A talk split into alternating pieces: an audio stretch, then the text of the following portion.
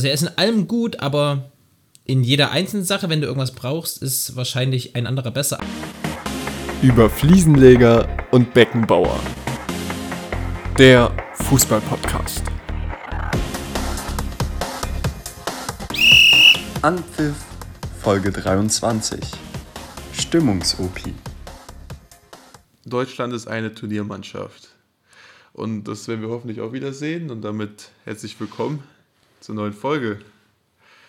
Über Fliesenleger und Beckenbau. Es geht los und heute, wenn diese Folge rauskommt, kommt nicht nur offensichtlicherweise die Folge raus, sondern die EM startet heute.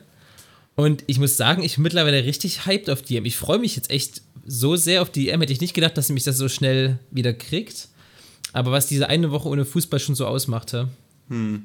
Aber ja, ich freue mich schon, aber so, wenn ich jetzt mit anderen Leuten spreche, wie zum Beispiel mein Vater oder so, die auch Fußball interessiert sind, aber jetzt nicht so jedes Spiel gucken wie wir, das irgendwie, es kommt nicht so richtig dieses Gefühl auf von EM, WM. Also vielleicht kommt das auch während des Turniers. Das kann aber ich mir so, auch vorstellen. So keine krasse Vorfreude irgendwie bei den mhm. anderen. Also ich freue mich schon, aber das Ding ist halt, dass auch gerade also die deutsche Nationalmannschaft hat ja in den letzten vier, fünf Jahren jetzt nicht unbedingt allen so viel Spaß gebracht. Ich kann mir vorstellen, dass wenn wir eine halbwegs gute EM spielen, dass es dann wieder so nach und nach hochschaukelt. Mhm. Ähnlich ja, wie, der, wie, bei der WM 2006, da ist man ja auch mit keinerlei Erwartungen rangegangen an diese EM. Äh, WM, Entschuldigung. Und am Ende war ja so richtig das Sommermärchen und alle auf den Straßen und haben Public Viewing geguckt und wie auch immer. Und ich kann mir vorstellen, dass wenn Deutschland ein gutes Turnier spielt, dass es auch dieses Jahr wieder wieder so wird, weißt jetzt macht nach und nach wieder alles auf. In mhm. Leipzig machen nächste Woche, glaube ich, die Clubs sogar wieder auf, tatsächlich. Habe ich gestern Abend gehört. Mhm. Ach krass. Ähm, und ich kann mir vorstellen, dass jetzt quasi so ein großes Erwachen stattfindet und dass dann diese Fußball-EM da mit reinspielt, vielleicht viel Public Viewing oder in Bars gucken und sowas. Mhm. Wird auf jeden Fall richtig cool. Ja, ich glaube, das spielt auf jeden Fall eine große Rolle, ob man so Public Viewing oder in Bars, ob man, ob man viel zusammen gucken kann oder nicht. Also das macht ja so ein Gefühl von, von so einem Turnier auch aus. Also das ja. spielt, da spielen die Öffnungen, glaube ich, schon eine Riesenrolle. Kann ich mir auch vorstellen, ja. Äh, ganz wichtig zur EM. Ihr, die meisten, viele sind schon drin. Also ich glaube, wir sind aktuell in unserem Tippspiel 13 Leute oder sowas. Für alle, die, die noch nicht dabei sind, macht kostenlos mit bei unserem EM-Tippspiel bei der App Kicktipp. Äh, da werden jeder Spieltag einzeln getippt, also jedes Spiel einzeln. Und ihr könnt noch so Zusatztipps machen, wie, ich glaube, bester Torschütze, insgesamter Turniersieger, Siegergruppe A, B, C, D, wie auch immer. Das ist auf jeden Fall alles mit dabei. Und es wird cool, ich freue mich drauf, ich bin sehr gespannt. Jermaine, jetzt mal Prediction. Wer von uns beiden wird am Ende besser abschneiden? Boah, du tippst so unfassbar gut immer. Das wird schon schwer, dich zu schlagen. Du bist, schon, du bist schon die Messlatte. Also, da wird es schon schwer ranzukommen sein. Du bist der FC Bayern München unter den Tippern.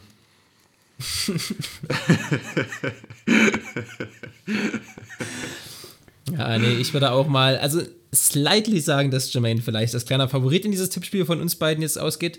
Aber ich hoffe natürlich, dass einer von euch Jermaine von seinem Thron stoßen kann. Jermaine hat letztes Jahr viel zu oft in der Bundesliga Tippspiel gewonnen. Und ich würde einfach starten mit der Folge Jermaine und ich habe passend zur EM und zum wahrscheinlichen EM-Favoriten mhm. äh, ein Spiel vorbereitet. Ach so. Denn okay. im Mittelfeld des EM-Favoriten spielt ein Spieler, der aktuell so viel in den Medien ist wie schon lange nicht mehr, hat unter anderem das Champions Finale gewonnen. Und das ist ein Golo Kanté, denn wir fangen an mit dem ersten und heute leider auch einzigen Spiel. Kanntest du den? Und hier hört ihr den Jingle, beziehungsweise seht hier den Jingle für alle, die dies auf YouTube gucken. Kanntest du den? Jermaine, bist du bereit? Sowas von bereit. Sowas von bereit. Also, ich habe unter anderem gespielt mit Rodri, Ivan Rakitic, Franck Ribéry, N'Golo Kanté und Mario Mandzukic. Also Rodri, Rakitic, Ribery, Kanté, Mandzukic. Äh, boah. Von wo ist denn der Rodri? Boah. Das ist natürlich jetzt eine Wissenslücke. Von wo ist der nochmal gekommen? Rodri. Das sollte man. Wäre nicht schlecht fürs Spiel zu wissen. Das wäre Denk dran wieder. Nationalmannschaft Nationalmannschaften, ne? und, ähm, und, und Dingens zählt beides. Ich habe schon 90 Spiele für meine Nationalmannschaft gemacht. Ähm, boah, ich stehe gerade so auf dem Schlauch, wo Rodri for City gespielt hat. For City, wo ist denn der hergekommen? Der war ja teuer. Boah. Fehlt mir gerade komplett. Äh, ja, Rakitic ist klar. Vielleicht fällt es dir bei den nächsten Tipps noch ein. Ich habe noch nie in meinem Heimatland als Profi gespielt.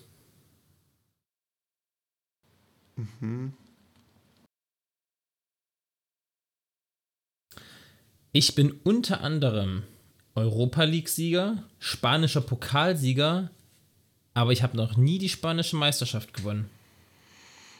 Warte nochmal. EL-Sieger? Spanischer Pokalsieger, aber noch nie spanischer Meister geworden. Okay. Spanischer Pokalsieger, aber noch nie spanischer Meister. Klingt jetzt nicht nach einem Barca-Profi, aber mit Rakitic bei Barca. Aber haben die mal. Wann haben die ja nicht die Meisterschaft gewonnen? Letztes Jahr. Ähm, also ist es kein Spanier, wenn er noch nie in Spanien gespielt hat. Der Verdacht liegt nahe. Europa League-Sieger. Sukic. Ribéry, Ribéry. Ribéry. Franzose. Franzose. Kanté auch Franzose. Äh. Okay, weiter. Ne, ich bin noch nicht.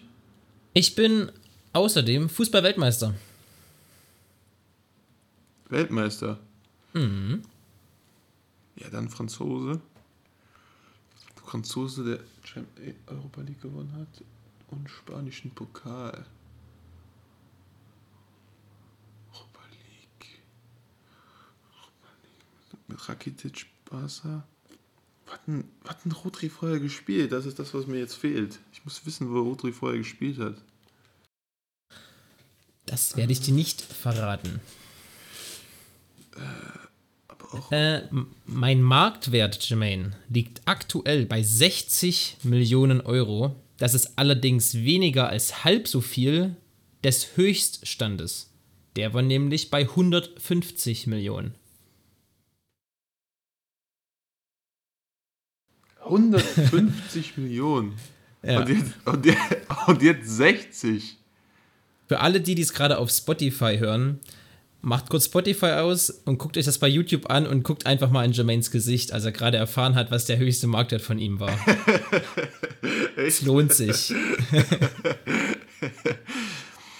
Es muss ja so oft, es muss ja so offensichtlich einer der Topspieler gewesen sein. 150 Millionen. Seit meinem Wechsel innerhalb der Liga für über 100 Millionen Euro ging es stetig bergab. Innerhalb der Liga? Ich dachte, du weißt schon lange. Nee, wirklich überhaupt. Ich stehe irgendwie komplett neben mir. Warte mal. Europa League-Sieger für 100 Millionen. Weltmeister, Jermaine. Weltmeister. Und Europa League-Sieger. Weltmeister und Europa League-Sieger. So, was, kenn, was, warte mal, ich versuche dir mal noch ein paar ehemalige Mitspieler zu nennen, dann kommst du wahrscheinlich drauf. Äh, Jan Oblak ist ein ehemaliger Mitspieler. Ähm, Jetzt 60 Millionen. Godin, Jiménez sind ehemalige Mitspieler. Ja, ich habe schon verstanden, dass Atletico-Spieler geht, aber ich. wer, wer war 150 Millionen wert von Atletico? Also Der Jermaine, 60 wert. welcher Atletico-Franzose ist innerhalb der Liga gewechselt Ja, und seitdem ging es aber ist ja nicht nur 60 Millionen wert. Griezmann Was? ist aktuell nur 60 Millionen Euro wert. Was? Ja. Nein. Doch, Was? Der ist 60 Millionen Euro nur noch wert? ja, nur noch. Ja, stimmt, Schnäppchen, ne? ich von berufe 100 mich hier übrigens auf transfermarkt.de. Äh, Von, ja, von 150? ging ganz schön Ach du rapide. Scheiße. Ja, aber warum denn? Der ist doch Stammspieler bei Barca. Ja, aber so richtig dolle ist es ja nicht. Und also, wenn du mal vergleichst mit anderen Spielern mit vergleichbaren Marktwerten, haut das schon hin, finde ich. Boah. Ich meine, der ist auch immer erst 30 mittlerweile, hat nur noch zwei Jahre Vertrag. Spielt ja alles mit rein. Und Rodri hat bei einfach schon- Atletico gespielt, ne? Ah ja, Hm, klar. Rodri kam von Atletico.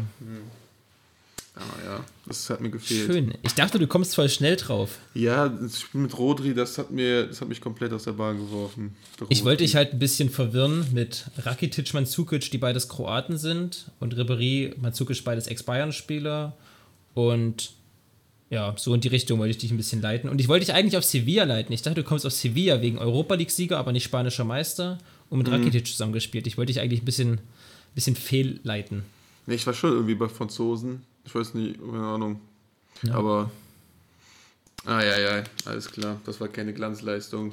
Das war keine Glanzleistung. Übrigens ähnlich wie die Glanzleistung der Letten gegen Deutschland. Schöner Übergang.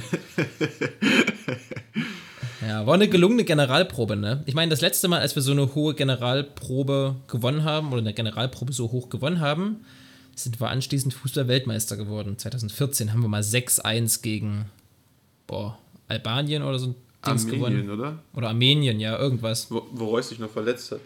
Ähm, Mhm. Deswegen, Ja. also ich würde ja sagen, nach dem 7-1 gegen Lettland sollte es allen klar sein, äh, Deutschland wird EM-Sieger. Logisch. So, so wirklich, ja. Also wer Lettland 7-1 wegfachtelt, der kann auch auf jeden Fall, der kann auch auf jeden Fall Europa League-Sieger, äh Quatsch, EM-Sieger werden. Jermaine, hast du das League-Sieger auch. mitbekommen? Eine ganz kurze witzige Sache am Rande. Ähm, ich weiß nicht, ob es Welt TV oder was weiß ich, N24, wie auch immer war. Zumindest haben die ganz kurz berichtet, dass Deutschland die EM-Generalprobe eben 7-1 gegen Lettland gewonnen hat und sie haben wörtlich gesagt, sie, äh, die deutsche Nationalmannschaft fegte Lettland mit 7 zu 1 vom Platz. Problem an der Sache war, dass die Sprecherin das Wort fegte vielleicht ein bisschen schnell und haschig ausgesprochen hat. und dann kam es wirklich im Live-Fernsehen zu der Sache, dass die allen, allen Anschein nach gesagt hat, Deutschland fickte Lettland 7 zu 1 vom Platz. Das war sehr, sehr witzig. Das muss man sich auf jeden Fall mal angucken. Ähm, lohnt sich. Lohnt sich. Lohnt Ähm, sich. Ja, nee.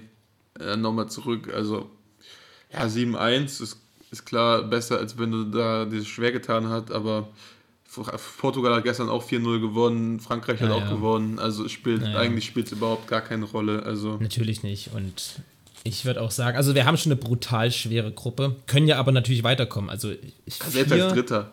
vier der sechs Gruppen Dritten kommen ja, insgesamt weiter. Und ich denke, das werden wir schon irgendwie hinkriegen. Ja, Ähm, und fangen wir mal ganz kurz an, Jermaine. Ich sage jetzt einmal eine Prediction. Wie weit kommt Deutschland? Was sagst du? Im Turnier. so, so unvorhersehbar, aber wie ich ja schon mit meinem Zitat eingestiegen bin, Deutschland ist auf jeden Fall eine Turniermannschaft. Und ich glaube, es ist anders als 2018. Das war halt diese riesen Erwartungshaltung, dass du als Weltmeister in so ein Turnier reingehst, als Amtierender und dann, ähm, dann wissen das ja auch alle und alle spielen auch so, dass du Weltmeister bist und das ist jetzt Frankreichs Rolle und nicht mehr Deutschlands Rolle und da tut sich Deutschland, glaube ich, leichter mit, mit diesem Team auch nicht immer diesen Anspruch zu haben, das Ding zu Ja. gewinnen. Ähm, und ich glaube trotzdem, dass Deutschland weit kommen kann. Es kommt halt auf jeden Fall darauf an, auf wen du triffst. Ne? Ich weiß nicht, gibt es Ja. da Bäume oder wird das ausgelost? Habe ich mich noch nicht mit beschäftigt. Ähm, gute Frage. Es gelost wird es, glaube ich, nicht. Es gibt einen vorher, einen vorher gefertigten Baum, aber ich kann dir nicht sagen, wie Deutschland da in diesem Baum dann ist. Kommt ja auch darauf an, ob es als erster, zweiter oder dritter weiterkommen oder gar nicht Ja. weiterkommen. Also es wäre schon gut, Ähm. wenn sie unter den ersten zwei direkt weiterkommen, dass da nicht direkt zittern müssen. Ja, Und, und dann Halbfinale, bis Halbfinale ist alles möglich und danach wird halt, kommt Spielglück und, und es wird schwer. ja. Tagesform immer entscheidend. Also dein, Ja. dein Tipp ist Halbfinale, wenn ich das so raushöre? Ja, ja, glaube ich schon. Okay. Das glaube ich leider nicht. Ähm, ich denke, dass wir im Viertelfinale ausscheiden. Blöderweise. Einfach weil es gibt. Ja, andererseits, es kann genauso kommen, dass du dich in so einen Flow reinspielst. Überleg mal, pass auf, die gewinnen das Spiel gegen Frankreich 1-0, ganz dreckig oder wie auch immer, oder 2-1 oder spielen unentschieden. Dann ist ja schon mal eine ganz andere Stimmung. So. Dann holst du einen Dreier gegen Ungarn und dann hast du gegen Portugal reichend unentschieden, um direkt weiterzukommen. So. Und dann Ich glaube, ich bist spiele du als zweites gegen Portugal, ne? Ich spiele bist du Frankreich, dann gegen Portugal und dann gegen Ungarn. Oder so rum, ja, stimmt. Mhm. Ähm, auf jeden Fall, du spielst dann auf einer ganz anderen Welle und ich glaube, das kann wirklich zu diesem Turniermannschaft-Effekt äh, führen. Und ich würde es mir natürlich sehr wünschen. Ich würde mir wünschen, dass die Nationalmannschaft jetzt nochmal einen Titel holt und dass gerade so Spieler wie Hummels oder, nee, Hummels nicht, weil der hat ja gar nicht die Champions League gewonnen, aber dass Boateng, Neuer, Müller sich, äh, ich weiß nicht, ob das schon mal jemand geschafft hat. Wahrscheinlich schon, doch Andres Iniesta, ähm, quasi Vereinsfußball alles zu gewinnen und im, und im Nationalmannschaftsfußball alles zu gewinnen. Aber Boateng ist doch gar nicht dabei. Aber ja, Müller und Stimmt. Neuer. Boateng Ja. ist ja gar nicht dabei. da war ja was. da war ja was. Ähm, mhm. Hast du das von Schweinsteiger mitbekommen? Was er gesagt hat, fand ich so ein Quatsch. Aber naja. mit, mit Kimmich? Nee, mit, mit Boateng. Dass der beste Verteidiger der abgelaufenen Saison nicht dabei ist, findet er, findet er unsäglich. Also habe ich jetzt nicht so gesehen, aber okay. Ich habe mich, äh, wir haben ja letzte Woche diese Saison Abschlussdingens gemacht von der Bundesliga und habe mich da nochmal im Nachgang, auch übrigens bei Instagram, ganz, ganz viele Leute mitgemacht. Danke, dass ihr eure Elf der Saison bestimmt habt. Wenn ihr den Podcast hört, ist der Post vermutlich draußen, je nachdem, wann ihr ihn hört. Ich versuche, dass ich den Freitagabend fertig kriege. Ähm, mit eurer Elf der Saison, die ihr zusammengewählt habt. Und ich habe mich dann noch mal ein bisschen beschäftigt mit auch ein bisschen mehr Statistik. Und da war Boateng tatsächlich einer der besten Verteidiger der abgelaufenen Saison. Mit den meisten gewonnenen Luftduellen, viele angekommene Pässe, wenig Fehler. Sehe ich im Spiel, habe ich mal ein bisschen anders gesehen. Aber Boateng hat wirklich sehr gute Saison gespielt. Ich habe das gar nicht so mit auf dem Schirm gehabt. Wie Ja, weil das ja auch. Also ich finde, man kann Statistik oft heranziehen, aber manchmal sagt die Statistik halt auch einfach, weil oft ja auch Fußball so ein, so ein Stimmungsding ist. Und oft ist es gar kein Fehler von Boateng, aber es ist einfach nicht, keine Ahnung, nicht souverän gelöst oder so. Das Ja. wird dann, geht, dann, geht dann gar nicht in so Statistiken ein oder sowas. Ja. Weil es oft auch so eine Gefühlssache ist, wer jetzt gut gespielt hat oder nicht. Ähm, Eben. Eben, ja, aber also ich finde, er hat schon eine bessere Saison gespielt, als es vielleicht manchmal rüberkam. Also er wurde ja eigentlich jetzt nie groß runtergeredet, aber auch eigentlich nicht groß gelobt, obwohl er auch wirklich gute Spiele gemacht hat. Das Einzige, wovon man halt Res- Respekt haben muss, ist halt, wie er dann zurückgekommen ist, nachdem er eigentlich so Ja. abgeschrieben war. Und Ja, dann das auch, sowieso. Auch, auch öffentlich von Uli Hoeneß abgeschrieben wurde. Und Mhm. dann so zurückzukommen, Das war schon stark. ist schon stark. Auch wieder auf dem körperlichen Niveau zu sein, wo er ja so 2014, 15, 16 war, das war, schon, war schon wirklich gut, war schon beeindruckend und ist ja auch ein, ein cooler Typ. Aber es soll uns gar nicht um die Bundesliga gehen, sondern viel mehr um die EM. Äh, ich glaube, nach deinem Favoriten brauche ich dich nicht fragen. Ich glaube, das ist bei jedem wahrscheinlich gleich, weil alles andere grenzt an Blasphemie. Äh, Frank Frankreich hat einfach Ja. einen Kader, das haben wir auch schon oft genug gesagt, die könnten da mit drei Mannschaften anreisen und werden immer noch mit allen dreien Favorit. Also es ist, es ist absolut unfassbar, wenn man sich mal anschaut, wen die alles nicht mitgenommen haben, weil es ja nur 26 ging. Da, das ist der pure Wahnsinn. Ja. Ähm, deswegen, sie haben einen der besten Spieler der Welt aktuell mit Kian Mbappé. Sie haben eine unglaubliche Verteidigung, einen der besten Mittelfeldspieler aktuell mit N'Golo Kanté. Ganz, ganz viele Varianten. Die haben schnelle Spieler, die haben große Spieler, die haben alles. Also Frankreich ist einfach komplett gewappnet für das Turnier. Natürlich ist es möglich, dass äh, die als Top-Favoriten verspüren natürlich den meisten Druck und vielleicht auch ein bisschen drüber stolpern. Aber ich kann es mir einfach nicht vorstellen. Ähm, Aber Ich ja, hab- hat Pogba auch gesagt, wir müssen halt, wir sind halt ein Playstation-Team, also sind auf jeder Position Weltklasse besetzt, aber man muss halt trotzdem immer noch auf den Platz bringen. Also nur weil du einen guten Ja. Kader hast, bist du noch lange keine gute Mannschaft und du gewinnst lange kein Turnier, wenn du eine gute Mannschaft bist. Also ja, das es stimmt. ist auch sehr oft auch Glück einfach, oft auch Glück und ähm, und auch wie du gesagt hast, ähm, am Spieltag selber auch oft einfach ähm, Spieltagsform. Ne? Also Ja. Deutschland ist jetzt nicht chancenlos grundsätzlich, aber Frankreich ist trotzdem Favorit, wenn man wenn man jetzt vorher irgendwas Fall. vorhersagen muss. Gerade Kylian Mbappé, nicht nur einer der besten, also in dem Turnier einfach der beste Spieler. Also in dem Turnier der beste Spieler. Robert Lewandowski. Nein, nein, nein, nein. Kylian Mbappé ist, ist in dem Turnier der bessere Spieler. Robert Lewandowski ist, ja, ist ein Torjäger, aber Kylian Mbappé ist der bessere, ist der beste Spieler des Turniers. Was? Ja, doch. Nein. Ja, Lewandowski Ak- ist ja auch, also der ist ja kein Weltspieler der Saison geworden, weil er der beste Spieler war, sondern weil er die meisten Buden gemacht hat. Nee. Doch. Robert- kann man- nein. Doch. Also ich bin auch ein Lewandowski-Fan, aber Lewandowski ist eindeutig nicht der beste Spieler. Doch, also ich, ich, ich denke ganz sicher, dass aktuell Robert Lewandowski der beste Fußballer der Welt ist. Bin ich 100% von überzeugt. Ich glaube, dass Mbappé ist, ähm, also der ist halt schneller und besser noch am Ball. Wobei selbst das würde ich vielleicht ein bisschen, auf jeden Fall im Tempo besser mit dem Ball. Aber was Strafraumbeherrschung, was andere, was Leute einsetzen, der hat viel mehr Erfahrung, Robert Lewandowski. Ja, aber das ist ja Also- auch klassischer Stürmer. Jeder Mbappé spielt ja auch auf, auf dem Flügel bei Frankreich. Ähm, aber Nochmal, Mba- Mbappé ist der aufregendere Spieler und das ist so alles gut. Und also Mbappé ist einer der fünf besten Spieler auf jeden Fall der Welt. Da braucht man ja auch kein Hehl draus machen. Aber, Aber ich meine auch von die, die eine Rolle spielen. Also Polen wird ke keine Rolle spielen. dann, ja, das, das Also, ist wohl möglich, ja. ja Kann man jetzt dann darüber gehe ich mit. streiten über Lewandowski, aber dass Polen keine Rolle spielt für den Top-Favoriten, jetzt Frankreich, England, Richtig. Deutschland, äh, vielleicht noch Portugal mit rein. Ähm, da, von da hat Frankreich auch den besten Spieler. Den Wollte ich dich als nächstes fragen, was wären außer Frankreich so deine ein oder max vielleicht zwei Teams, wo du sagst, den traust du den Titel zu? Ja, halt, halt England. England hat auch einen guten Kader, aber Überragenden Kader. Ja, aber ist auch schwer. Also, vielleicht ist es auch einfach nur die Erfahrung der Jahre. Und das ist, eigentlich ist es jetzt eine andere Mannschaft, aber irgendwie traue ich England das nicht so richtig zu. So richtig zu wuppen. Ich kann mir vorstellen, dass England noch ein Turnier Zeit braucht, dass die, bis die Spieler wie Greenwood, Rashford, Sancho, Bellingham, wenn die alle noch ein bisschen älter und erfahrener sind, ich glaube, Mhm. dann kann England eine richtig brutale Mannschaft werden. Ähm, Ja, deswegen, ich habe England, ich hab England auch auf dem Zettel und ich habe Portugal auf dem Zettel. Ja, Portugal, ich hat eine, hat eine sehr, sehr, sehr, sehr, sehr gute Mannschaft. Die sind in der Breite natürlich nicht so gut besetzt wie äh, England oder Frankreich. Aber so die 15, 16 Spieler, das ist schon wirklich, das ist schon wirklich brutal, was die haben. Ja, und es ist nicht Mit Cristiano Ronaldo. Ronaldo, ein äh, X-Factor Ronaldo, der wird auf jeden Fall wahrscheinlich seine letzte EM spielen. Ich glaube, davon kann man relativ ausgehen. Zumindest auch auf dem Niveau. Vielleicht wird er in vier Jahren nochmal mitfahren als Stimmungs-OP. ne? Oder in drei Jahren, stimmt. Als, als Stimmungs-OP. Ähm, Stimmungs-OP. Halt, was bei Ähm. Portugal halt immer war, war, dass nur alles war zugespitzt auf Ronaldo und das Ja. hat sich halt ein bisschen gelöst, weil sie auch, auch so jetzt Topspieler mittlerweile haben mit Bernardo Silva und anderen und äh, die sind einfach ein gutes Team geworden.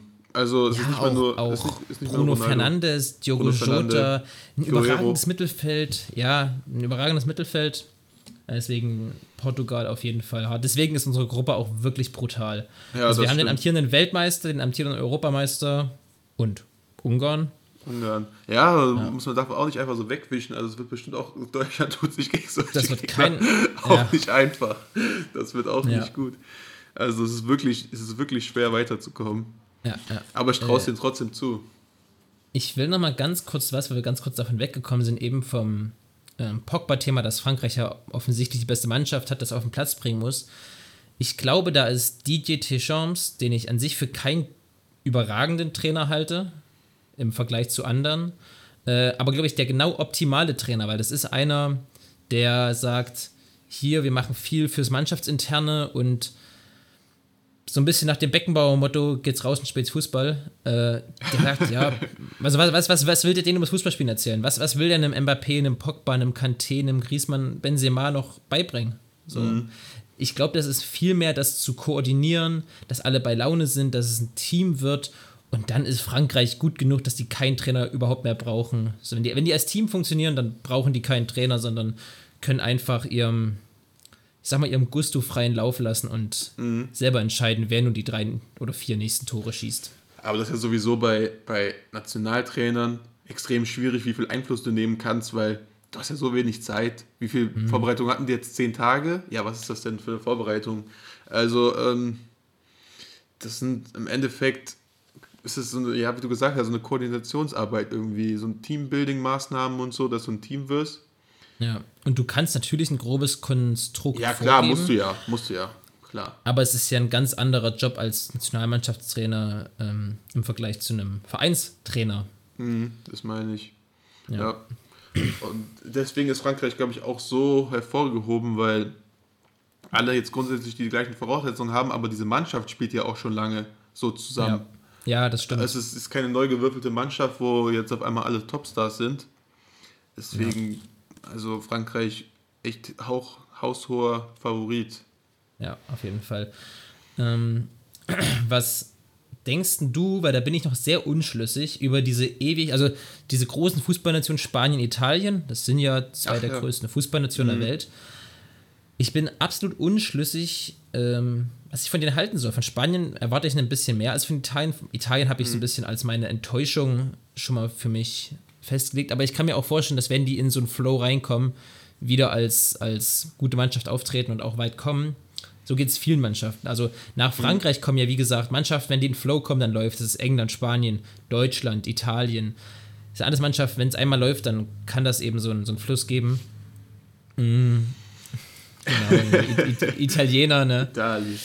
Italien, Bella, Bella Italia, aber trotzdem, Ähm, Italien ist jetzt rein von den Fußballern, glaube ich, so schlecht besetzt wie schon lange nicht mehr zu dem Turnier. Oder so, so, wie sage ich denn, ohne wirklich einen Star besetzt. Italien hatte eigentlich immer irgendeinen Star dabei. Und das fehlt Ja. dieses Jahr so ein bisschen, finde ich. Also noch kurz zu den Spaniern. Also die Spanier habe ich auch noch auf die Rechnung, die habe ich eben vergessen. Also Spanien darf man, glaube ich, nicht vergessen. Die haben jetzt irgendwelche Probleme, glaube ich, mit Corona gehabt. Zwei Fälle oder Ja, da so. zwei Fälle, glaube ich, ja. Aber ich glaube, jetzt der Rest war, glaube ich, PCR-negativ. Ähm, aber die sind eigentlich auch, also man darf nicht, wie lange ist es her, dass die Deutschland 6-0 weggeschrubbt haben. Also die muss man auf jeden Fall auf der Rechnung haben. Haben jetzt auch noch Ja. Laporte dazu bekommen. ganz Äh. junges Team im Vergleich zu anderen Jahren und ein ganz spannendes Team, weil äh, Spanien nicht mehr nur noch Kurzpass, Kurzpass, Kurzpass, Kurzpass, Kurzpass Spieler hat, sondern neben diesen technisch und balltechnisch sehr, sehr guten Spielern auch zwei, drei Spieler, die in einem Moment den Unterschied machen können. Das fehlt mir eben auch bei Italien, weißt du? Also die haben mit Oyarzabal, mit Ferran Torres, äh, ein Sp äh, Spieler oder Ansu Fati, wenn er, kommt der mit? Ist der noch verletzt, Ansu Fati? Ich weiß es gar nicht. Auf jeden. Fall, dann lass uns bei den ersten bleiben, bei beiden bleiben. Das sind Spiele, die können innerhalb von einer Sekunde einen gewaltigen Unterschied machen. Weißt du, die machen eine Aktion und dann kann sich das ganze Spiel drehen und können die Spiele entscheiden. Deswegen finde ich Spanien dieses Jahr sehr, sehr, sehr spannend. Und ich meine, das kann auch mit meinem Pep Guardiola-Hype zu tun haben, aber ich bin eigentlich immer ein bisschen Fan von Spanien gewesen. Außer wenn sie uns mal wieder rausgeschmissen haben, was ja in den letzten zehn Jahren oft genug vorkam. Oder 15 Jahren. Und, und der Trainer. Der Trainer ist auch richtig gut, ne? Mit Luis Enrique hast du natürlich einen Trainer, der schon die Champions League gewonnen hat. Äh, ist ja auch nicht zu unterschätzen. Oder mag, findest du nicht gut? jetzt den Kopf Ähm, ich, hier. ich, doch, ich halte Luis Enrique für einen sehr guten Vereinstrainer, aber zu verkopft und noch zu, wie sage ich das, zu ambitioniert, ja doch, zu ambitioniert für einen Nationaltrainer. Ich glaube, der hat noch nicht diese, wie nenne ich es mal, weltmännische Ruhe, die einen Löw hat, die einen Vicente del Bosque hat. Das sind National, die einen Frank de Boer hat, das sind für mich Nationaltrainer, weißt du? Die haben, die machen nichts Aufregendes, die machen eben, was wir gerade gesagt haben. Die sind gut darin, eine Mannschaft zu verwalten und natürlich ein Konstrukt vorzugeben. Also ich sage ja nicht, dass die alle nicht, nicht irgendwas trainieren lassen, aber ich glaube, Luis Enrique wäre, genauso wäre Pep Guardiola kein guter Trainer. Die wollen noch viel zu viele Sachen, weißt du? Die wollen noch hier und den Spielzug und dann das und wenn das so steht, machen wir das so und so und jenes. Und ich glaube, da ist Luis Enrique noch nicht angekommen. Ich glaube, der ist noch zu, ja, klingt vielleicht dumm, aber der ist noch zu hungrig und noch zu, ähm, ja, zu vielseitig interessiert in seine Mannschaft oder will, will zu viel richtig machen und macht dadurch vielleicht ein bisschen zu viel falsch. Ähnlich wie sich Pep Guardiola manchmal in großen Spielen vercoacht, mit manchmal meine ich meistens. Ähm, ja, Ja, das- nee, das also, kann schon sein, also ja. Mhm. we- we- weißt, weißt du, wie ich das meine? Das ist, ist schwer zu erklären. Ja, doch, ja, das kann schon, das kann schon durchaus sein. Ähm, aber die Spanier sind halt, sind halt technisch so stark. Ja. Ähm, wenn er die noch ein richtiges Taktikkonzept reinbekommt, dann sind die einfach gefährlich. Ob der jetzt Hm. zu viel will, das kann, das kann sein. Das kann wirklich sein. Halte ich nicht für unrealistisch. Ja. Trotzdem würde ich auf dem Zettel haben. Auf Und alle die, Fälle. Die Italiener sehe ich ähnlich wie du. Also die Italiener hatte ich jetzt gar nicht so richtig im Kopf, muss ich ehrlich sagen. Mhm. Was davor, die sind ähnlich, ähnlich wie Deutschland, vielleicht sogar noch weniger, ähm, auch international. Das ist Deutschland, glaube ich, momentan nicht so auf dem Schirm von anderen Leuten und Italien, glaube ich, genauso wenig. Das glaube ich nicht. Deutschland hat durch den Champions League von, Sieg von Chelsea mit Harvards Rüdiger Werner, Thomas Tuchel als Trainer ganz vielen Hype bekommen wieder im Weltfußball, glaube ich. Also vor allem was jetzt die Spieler angeht, die Trainer waren schon eh schon immer beliebt und die Mannschaft, ich glaube, das Deutschland musst du immer auf dem Zettel haben und das sieht international auch die ganze Welt so. Aber zum Beispiel Mourinho hat, glaube ich, sich gerade erst geäußert, Ja, dass Mourinho. Deutschland und Arsene Wenger auch. Also es gab schon ein paar Stimmen jetzt gegen Deutschland, dass, dass sie die nicht auf dem Schirm haben. ja. Was ich nachvollziehen kann, aber was ich halt nicht, nicht teile. Aber Was ich schon- bei den Deutschen so spannend finde, um nochmal ganz kurz zu schlagen, was ich eben bei Italien, was die gar nicht haben, haben wir zuhauf einen Unterschiedsspieler dieses Jahr. Mhm. Wir haben mit Gnabry, Sané, Müller, Havertz vier Unter also alleine die reichen, das sind vier absolute Unterschiedsspieler, weißt du, denen reicht Mhm. eine gute Aktion oder zwei gute Aktionen, dann ist das Spiel entschieden. Und die sind alle so verschieden, also Sané vor allem natürlich durch sein unfassbares Tempo, durch seinen starken linken Fuß, Gnabry Okay. durch seine Dynamik, durch, sein, durch seine Durchsetzungsfähigkeit, Müller durch seine Thomas Müller-Haftigkeit, wie auch immer man das beschreiben will. Und Kai Havertz schwimmt einfach, glaube ich, seit zwei Wochen auf Adrenalin und Endorphin. Also der ist einfach nur äh, auf einer Welle. Und wenn er das ins Turnier tragen kann, kann Havertz ein richtig, richtig, richtig wichtiger und guter Spieler für das Turnier für Deutschland werden. Das ist auch kommt ja meine, me- meine Hoffnung so ein bisschen Kai Havertz in diesem, in diesem Turnier für Deutschland. Dass Ja. der wirklich so einen hätte ich, Unterschied voll, macht. hätte ich vorher nicht so gedacht. Aber ich glaube, es wirklich ist dieses Champions League Tor, dass er auch dieses Spiel entscheidet. Also vorher hatte ich ihn nicht so auf dem Schirm, auch äh, jetzt muss er für mich eigentlich auch in die Startformation gegen Frankreich, weil der hat irgendwie, wie du gesagt hast, das ist so, denkt momentan nicht so viel nach, Mhm. macht einfach. Aber auch schwer, wie, wie spielt Deutschland überhaupt? Also, Das wäre nämlich das nächste, ja. ja, ja, also sehr Wollte ich interessant. auch noch fragen, wo siehst du Kimmich? Kimmich ja gegen Lettland rechts außen gespielt und also Kimmich ist der beste Mittelfeldspieler Deutschlands, auf jeden Fall. glaube ich. Auf, auf jeden Fall in diesem defensiven Verbund da. Aber Kimmich ist wahrscheinlich auch der beste Rechtsverteidiger Deutschlands und der beste rechte Außenverteidiger Deutschlands. Und daher wir im Mittelfeld so einen Überschuss an Topspielern haben mit Groß, mit Neuhaus, mit, ja, Gündogan sehe ich ein bisschen weiter vorne, aber Goretzka, kann ich mir vorstellen, dass wenn, wenn Goretzka fit wird, rechtzeitig zum Frankreich-Spiel, dass Kimmich die rechte Außenseite beackern wird. Kann ich mir wirklich vorstellen. Ja, Mit da einer Dreierkette, drei Innenverteidiger, dann rechts Kimmich, links Gosens. Und dann hast du den Vorteil, dass du jederzeit quasi aus diesem Verbund, wenn ihr euch das vorstellt, drei Innenverteidiger, dann hast du Kimmich rechts und äh, Gosens links. Wenn du offensiv spielst, äh, defensiv hast du eine Fünferkette, offensichtlich. Und offensiv kann Kimmich mit ins Mittelfeld rücken, dann hast du drei zentrale Mittelfeldspieler. Und dann kannst du vorne die vier verbliebenen, also Gosens auf der linken Seite, wahrscheinlich Sané auf der rechten Seite und in der Mitte Müller und Gnabry oder Havertz oder wer auch immer dann da spielt, äh, ihr Ding machen lassen. Und das kann, glaube ich, richtig gefährlich werden, weil durch diese Variabilität, die Gosens bietet, die ein Kimmich bietet, die ein Thomas Müller bietet, die Gnabry offensiv auf jeden Fall bietet, kann Deutschland, wie gesagt, wenn das einmal läuft, das habe ich jetzt schon oft genug gesagt, äh, kann das richtig, richtig gut werden. Deswegen würde ich, auch wenn es dem Herzen wehtut, wahrscheinlich Kimmich auf der rechten Außenbahn stellen. Hätte ich auch vorher nicht ich. gedacht, dass das wieder so ein Thema wird mit Kimmich rechts. Doch, doch, das habe ich mir schon gedacht. Hast du schon gedacht? War abzusehen. Weil Klostermann ist irgendwie auch nicht so. Äh, Der wird ja immer mehr zum Innenverteidiger. ja, das ist es. Er ist eher so der rechte, rechte Innenverteidiger mittlerweile. Genau. So Ja. ähnlich wie Benjamin Pavard. Den willst du auch nicht unbedingt haben in der Fünferkette außen. Ja, Und da ist Klostermann überragend. Der ist sehr, sehr schnell, der ist körperstark, kopfballstark. Aber diese scharfen Flanken und dieses dynamische Offensivspiel, das fehlt dem halt. Und da ist Kimmich, glaube ich, eine wesentlich bessere Wahl. Deswegen, ich Ja, spreche mir einfach mal für Kimmich, für Kimmich auf rechts aus und dann in der Mitte können ja Goretzka und ähm, Gündogan spielen. Quasi Goretzka ein bisschen weiter hinten, Gündogan ein bisschen weiter vorne. Und wenn dann Kimmich reinschiebt, haben wir dann zwei Mhm. zentrale und einen offensiven Mittelfeldspieler. Und das fände ich ziemlich gut. Ja, vor allem, wenn, wenn. Ginter, wenn Ginter den rechten Innenverteidiger-Part spielt und Kimmich rückt ins Mittelfeld offensiv, dann nimmt Ginter so die rechte Seite, das hat er auch schon, glaube ich, gespielt, Rechtsverteidiger, dann die Mhm. Ja. zwei Innenverteidiger und Gostens lässt sich ein bisschen fallen. Das Also, ist schon eine das- gute Mannschaft, ne? Das, das so Rüdig, schon. Rü ja. Rü Rüdiger, Hummels und Ginter da hinten. Rechts Kimmich, links Gosens, im Mittelfeld dann vielleicht entweder Groß oder Goretzka und davor Gündogan und vorne Müller, Sané, Gnabry. Havertz hast du noch, Werner hast du noch.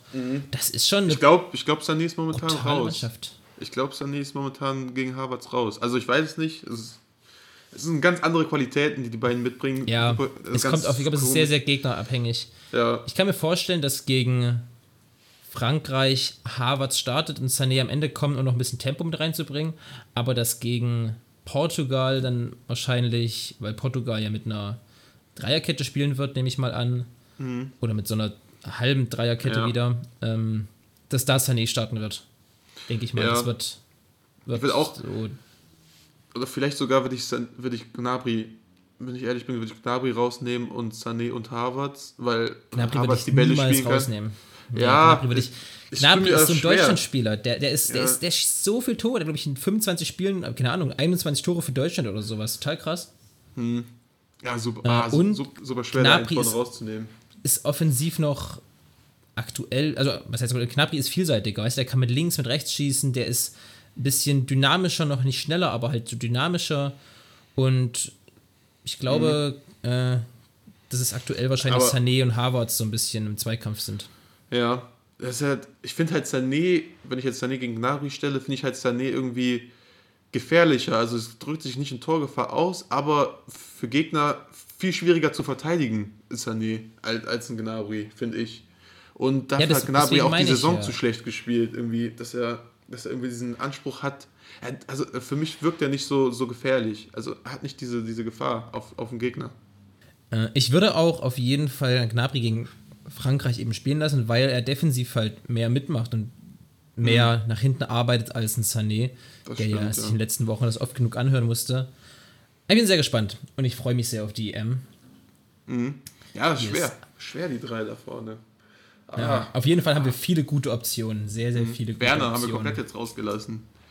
Werner hat momentan halt nicht die Berechtigung drin zu sein, aber ist natürlich auch eine Waffe mit seiner Geschwindigkeit, Ja, wenn man, mal- auf jeden man Fall. braucht. Das Musiala, Problem, was ich bei, bei Werner sehe, äh, Werner ist in mehreren Sachen gut, aber der hat in jeder Sache was, wo ein anderer besser ist. Also Tempo ist und Tempo und Tripling ist Sané ein bisschen besser. Mhm. Jetzt von denen, die da vorne rumhem, rumhampeln.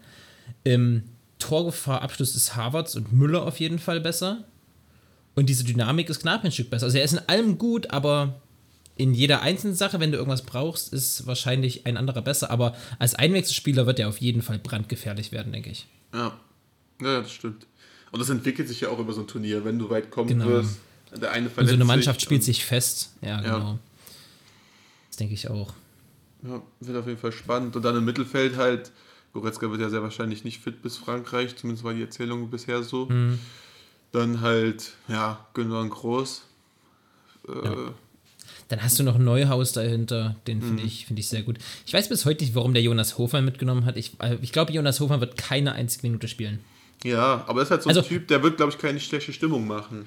Also, Ja, er hat, er, er, ja, er hat eine gute Saison gespielt und verdient es auch mitzukommen, bla, aber ich weiß nicht, ob Jonas Hofmann fürs Turnier so entscheiden wird. Nee. Ich glaube, Musiala wird mehr spielen als Hofmann. oder Kevin Volland haben wir auch komplett vergessen. Da bin ich mir auch noch nicht sicher. Stimmt, Kevin Volland. Hm, Als, als der wäre natürlich halt, auch. ne? Er ist ja halt auch ein mal- richtiger Stoßstürmer. Ja, das ist das so Problem. dieses- der ist auch nicht so groß. Ne? Eigentlich müsstest du so einen 1,90-Stürmer mit dem, den du nochmal reinschmeißen kannst vorne rein, wenn du da eins Mar- nach hinten liegst. Mario Gomez zurückholen. Mario Gomez. ja, das ist aber das Äh, ewige Thema von keinem richtigen Stoßstürmer haben. Also, Braucht man, finde ich, nicht mal unbedingt. Wenn sie ist City, du brauchst nicht unbedingt. City ist damit englischer Meister geworden, sind ins Champions League-Finale gekommen. Ja, Chelsea so- hat die meiste also- Zeit der Saison ohne echten Stürmer gespielt. ja, aber In den, ja. in den großen Spielen. Also, wenn ich jetzt mal, also ohne diesen, diesen, diesen Stoßstürmer, diesen 1,90-Typen vorne. Mhm. Ähm, deswegen, ich glaube, das ist mit einem guten Konzept und diese Jungs sind ja alle fit genug. Äh, ist, das eine, ist das eine gute Sache. Und ich glaube, dass Thomas Müller ein sehr, sehr, sehr, sehr gutes Turnier spielt. ja, das glaube ich allerdings auch. Das, äh, Und das ist auch gut so. absolut, absolut wichtig da rein. Und genauso wie Hummels. Also klar, dass sie jetzt keine Wunder bewirken konnten. Einfach so. Aber man hat direkt gesehen, die Mischung, also die Mischung ist direkt eine andere. Es macht wie immer die gute Mischung. Übrigens, ein sensationeller Pass von Mats Hummels auf Gnabry. Mit dem Außenriss über 50, 60 Meter gegen Lettland. Das war ein Riesending. Boah. Außen, Außenriss 15 halt, ne? Hm, ist also sein Instagram-Name, ne? Außenriss Ja. 15. Ah, die Dinger spielt er echt oft mit dem Außenriss. Also oft auch Ja. einfach ins Nirgendwo, aber manchmal halt auch. auch Wenn gut. sie ankommen, sieht es ziemlich gut aus, ja. Ja. Gut, Jermaine, äh, hast du noch was dazu? Sonst würde ich nämlich bei dem schönen Wetter alle Hörerinnen, Hörer und, nennt man das, Gucker, Gucker und Guckerinnen, sage ich es einfach mal bei YouTube, äh, ins schöne Wetter entlassen und genießt die EM. Wir hören uns ja nächste Woche wieder und dann werden schon die ersten Spiele durch sein. Dann werden wir wahrscheinlich alles, was wir eben gesagt haben, wird wahrscheinlich komplett hinfällig sein. Wir werden uns bestimmt komplett geirrt haben. Ja. Aber ich würde das, glaube ich, jetzt hier durchziehen und sagen, äh, bleibt auf jeden Fall gesund und ganz, ganz wichtig, folgt uns bei Instagram, macht bei den Tippspielen mit oder bei dem Tippspiel, was jetzt ansteht. Stoßt Jermaine unbedingt von seinem Thron und auch sonst guckt euch die Posts an, macht bei den, bei den Umfragen mit. Wir freuen uns über jeden, der dabei ist. Äh, und dann bleibt gesund, lasst euch nicht unterkriegen und genießt die Sportwoche. Das wird, ja, das wird, das ist die beste Neuigkeit. Es gibt wieder Fußball, viel Fußball auch noch. Drei Spiele am Tag, also es wird super. Ja. Ja, tschüss. Ciao, ciao.